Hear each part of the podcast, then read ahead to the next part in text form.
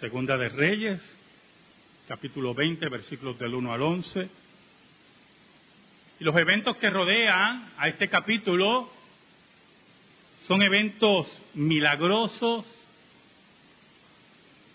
eventos trascendentales en la vida de Ezequías y eventos que nos hablan de los misterios de Dios y de la soberanía de Dios en la vida de su pueblo. Eventos que también nos hablan del control de Dios sobre la naturaleza. Eventos que nos hablan del control de Dios sobre la vida y la muerte. Eventos que nos hablan de la confrontación de Dios en relación a nuestra vida. Eventos que nos hablan de por qué nuestro corazón siempre debe estar rendido a Dios. Eventos que nos hablan que Dios nos va a pedir cuentas. Siempre nos va a pedir cuentas. Eventos que nos hablan de lo terrible que es el orgullo. A pesar de que comprendamos que Dios nos ha bendecido, lo terrible que es el orgullo. Oramos. Señor bueno, gracias te damos, porque en tu infinita misericordia, que no entiendo, nos permites exponer tu palabra. Escóndenos, Señor, bajo la sombra de la cruz y que tu nombre sea glorificado y llegues al corazón de los tuyos. En el nombre de Jesús oramos. Amén. Y amén. El evento de la enfermedad de Ezequías está en tres pasajes bíblicos. Segunda de Reyes, capítulo 20, versículos del 1 al 11. Segunda de Crónicas, capítulo 32, del 24 al 26. E Isaías, capítulo 38, versículos del 1 al 22 y todos aportan detalles diferentes. Cuando digo diferentes no es contradictorio, sino que añaden información. Ezequías fue uno de los grandes reyes de Israel, como hemos estado hablando en los pasados sermones, y un hombre entregado a Dios, que amaba a Dios. Pero lo interesante es que en medio de toda esa gloria monárquica y del avivamiento espiritual y la reconstrucción del culto a Dios que hizo Ezequías, en medio de todo eso, en medio de sus errores, como vimos la semana pasada, en medio de su entrega, en medio de su caminar, Dios envía al profeta Isaías y le dice, que su enfermedad es una enfermedad de muerte. En aquellos días Ezequías cayó enfermo de muerte. Y vino a él el profeta Isaías, hijo de Amós, y le dijo, Jehová dice así, ordena tu casa porque morirás y no vivirás. Ordena tu casa. Mira a ver quién va a heredar. Mira a ver qué debe. Bueno, como rey debe haber debido un poco. Mira a ver lo que tienes que hacer. Ordena tu casa porque Dios ha decretado, Dios ha dicho que morirás. Ahora, segunda de Crónicas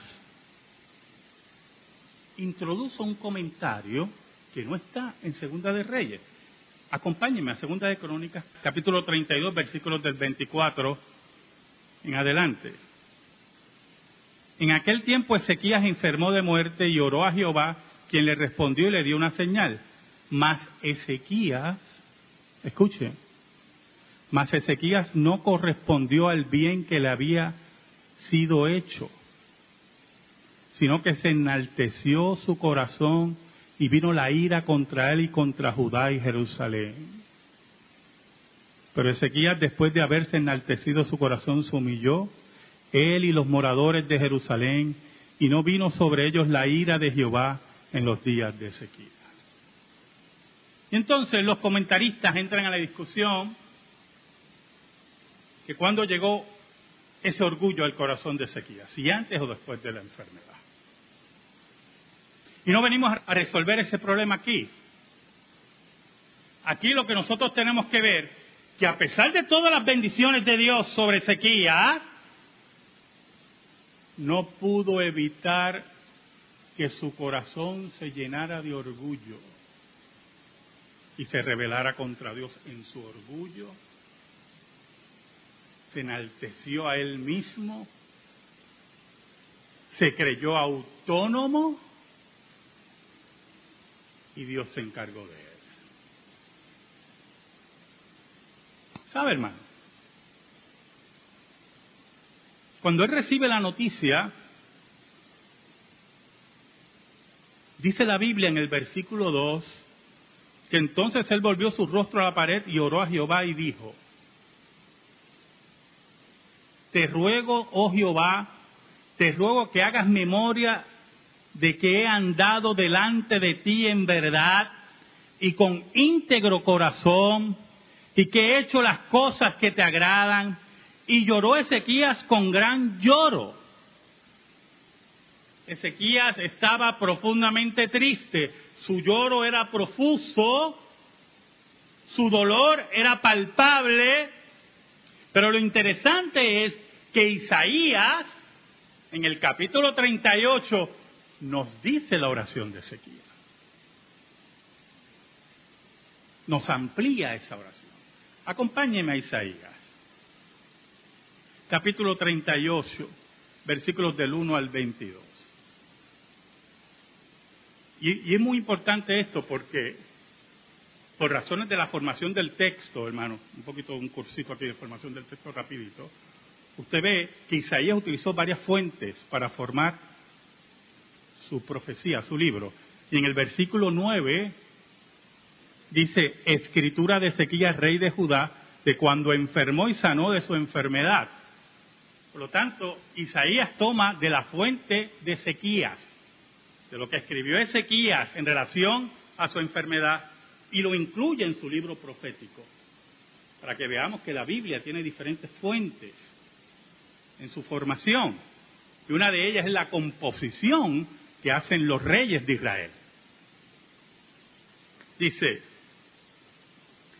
yo dije, a la mitad de mis días iré a las puertas del Seol, privado soy del resto de mis años. Dije, no veré a Jehová, a Jehová en la tierra de los vivientes, ya no veré más hombre con los moradores del mundo.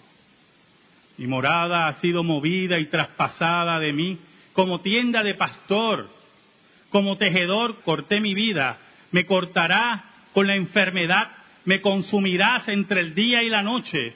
Contaba yo hasta la mañana, como un león molió todos mis huesos, de la mañana a la noche me acabarás. Como la gruña y como la golondrina me quejaba, gemía como la paloma, alzaba en alto mis ojos. Jehová violencia padezco, fortaléceme.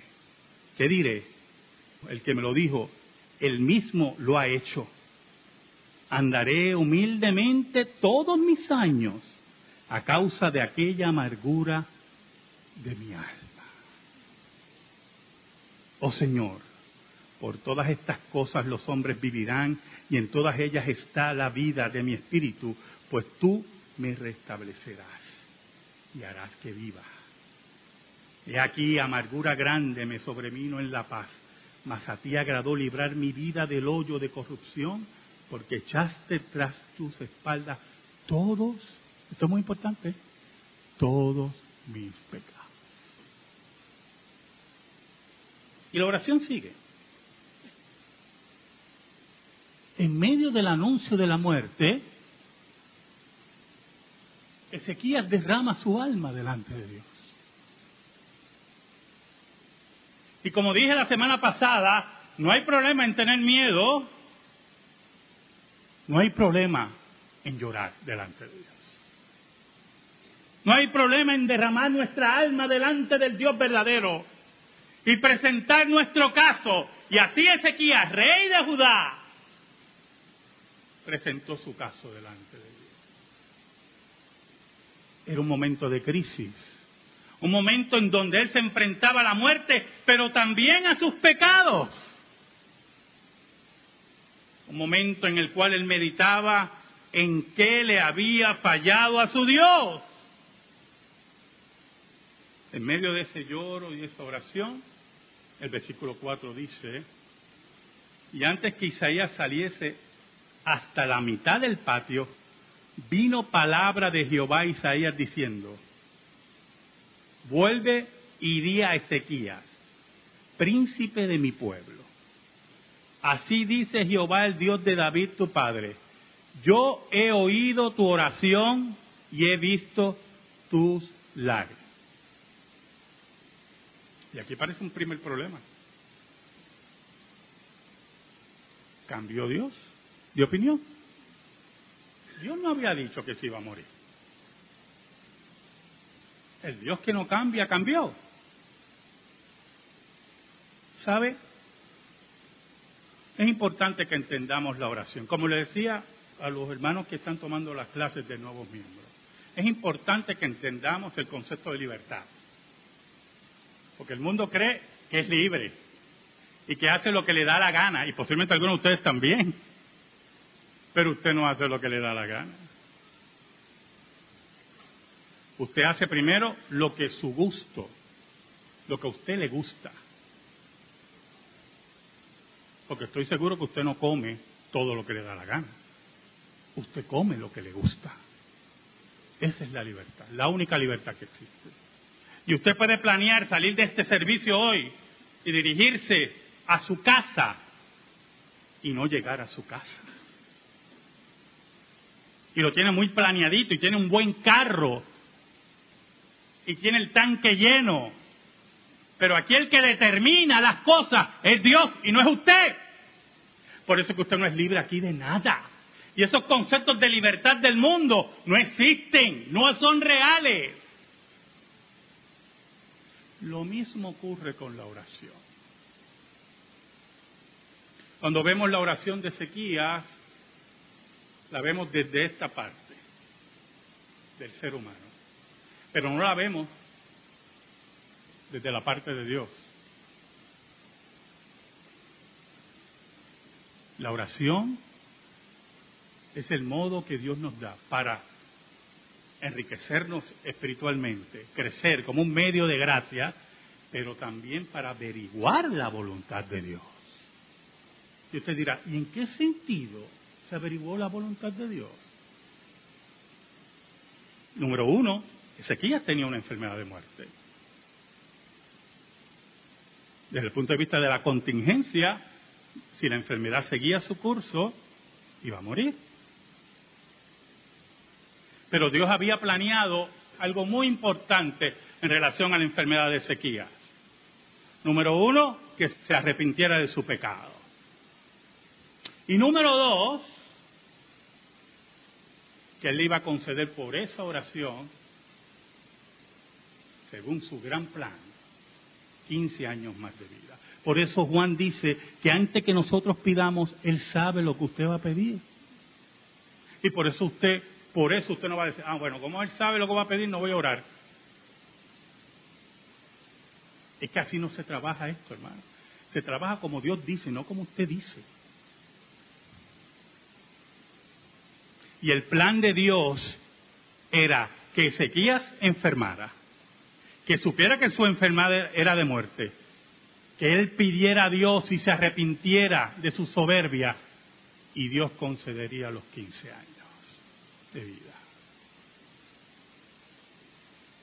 Ahora, yo no sé si usted leyó bien. Mire el versículo 3, volvamos al versículo 3. Te ruego, oh Jehová, te ruego que hagas memoria de que he andado delante de ti en verdad y con íntegro corazón y que he hecho las cosas que te agradan. Piensa, hermano, permite.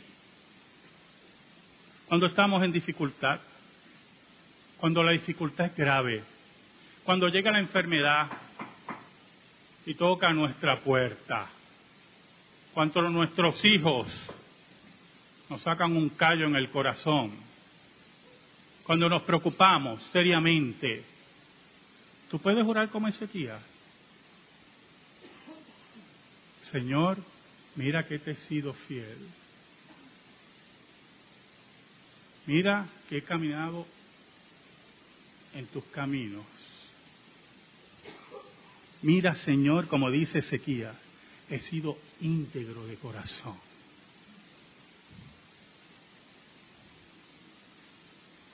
¿Puedo orar como Ezequiel? Y a pesar que en ese momento Ezequías es confrontado, él podía mirar hacia atrás y hablar de la integridad de su corazón. ¿Puedes mirar hacia atrás y hablar de la integridad de tu corazón? Versículo 5.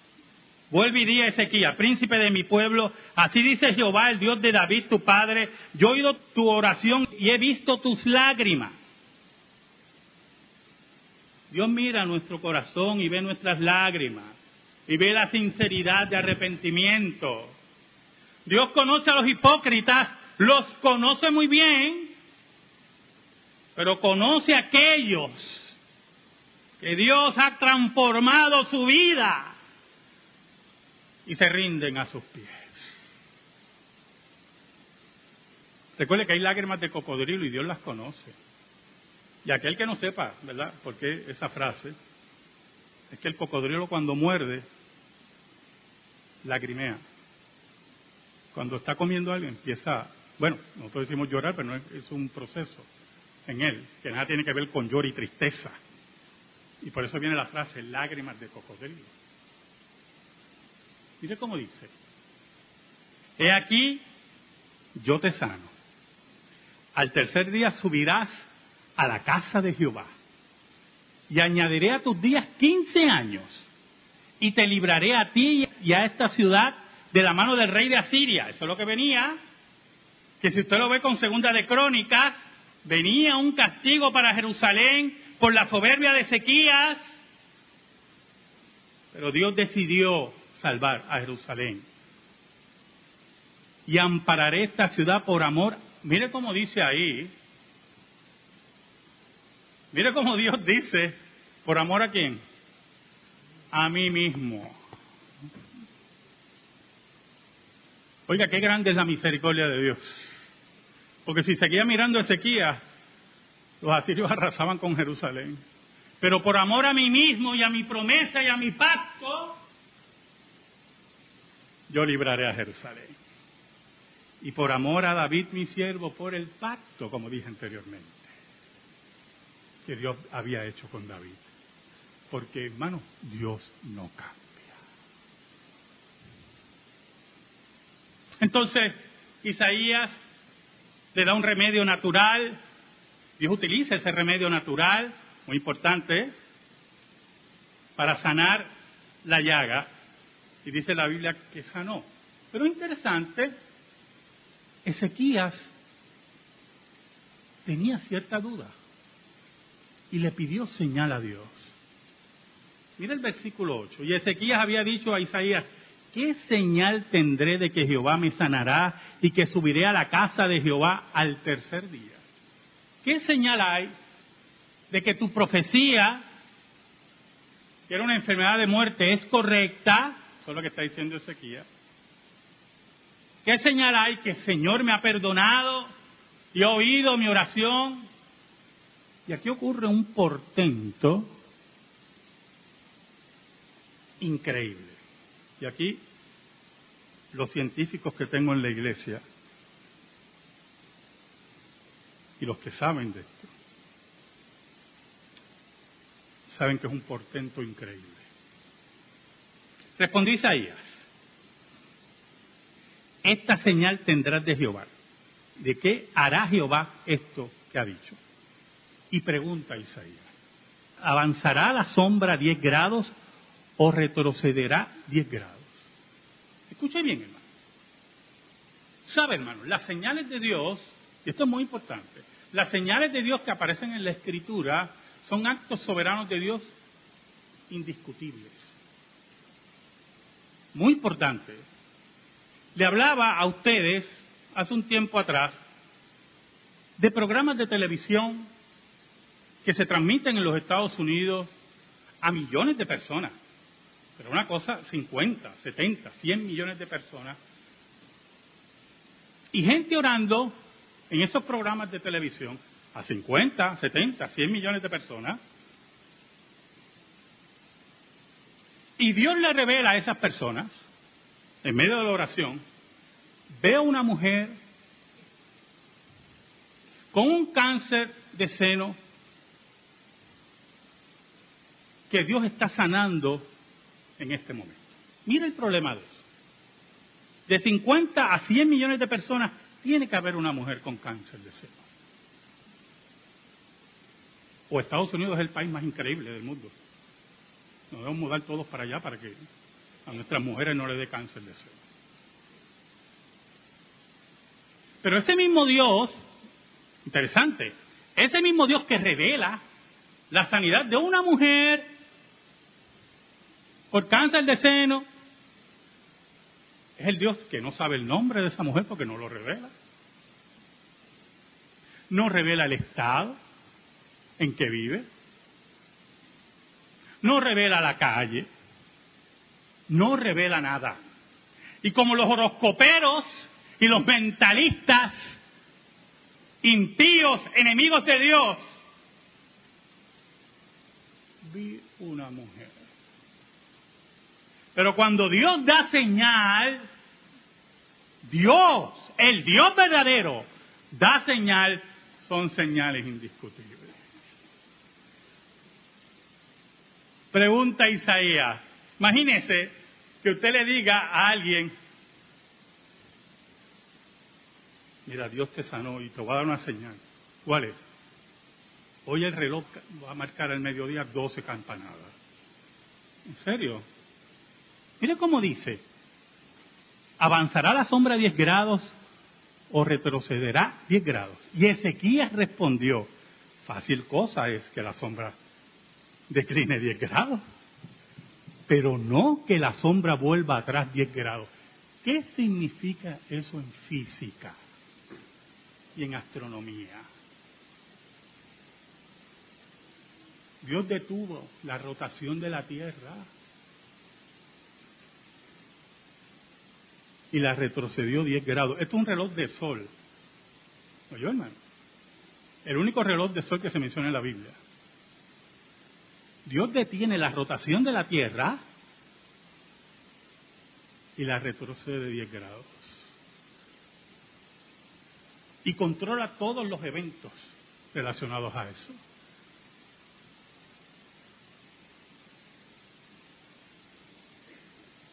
Esas son las señales de Dios. Esos son los milagros de Dios. Ese es el carácter de Dios. Ese es el carácter que tiene que tener un creyente. El carácter de Dios. De la fidelidad, de la madurez. Mira el versículo 11. Entonces el profeta Isaías clamó a Jehová e hizo volver la sombra por los grados que había descendido en el reloj de Acaz, 10 grados atrás. ¿Sabe algo? Si usted ha estado atento al sermón, usted tiene que haber visto todas las cosas que ocurrió para la gloria de Dios y por sanar Ezequías. Dios libra a Ezequías de la muerte. Le da 15 años de vida. Utiliza el profeta por medio de una receta natural y cura su llaga. Y para confirmar, retrocede 10 grados la rotación de la Tierra. Dios conocía el corazón de Ezequías. Dios amaba a Ezequías. Vio su arrepentimiento y sus lágrimas. Y concedió como él quiso para honrar a su siervo y proteger a Israel para la gloria de Él. Escucha, si eres fiel a Dios, si eres fiel a Dios, Él conoce tu corazón. Y cuando ores al Señor, vas a ir descubriendo su voluntad en tu vida. Y aceptarás su voluntad sobre todas las cosas, pero tendrás la paz, la paz increíble, que Dios solamente escucha a sus hijos y sabe lo que es lo mejor para ellos. Amén. Gracias te damos, Señor. Que tu palabra, Señor eterna, sea depositada en nuestro corazón y en nuestra vida. Por Cristo Jesús. Amén. Estamos en silencio.